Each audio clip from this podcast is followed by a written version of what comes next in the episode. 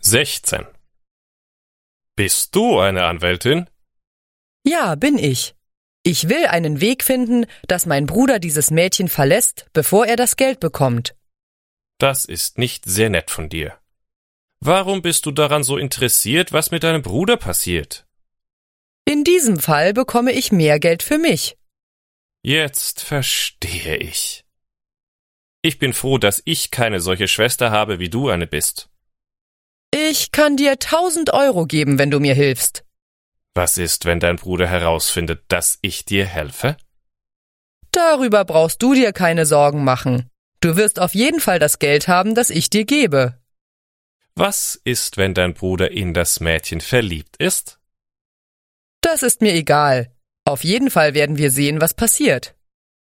Irgendwie riecht das nach Schwierigkeiten. Ich kann dir viel Geld geben.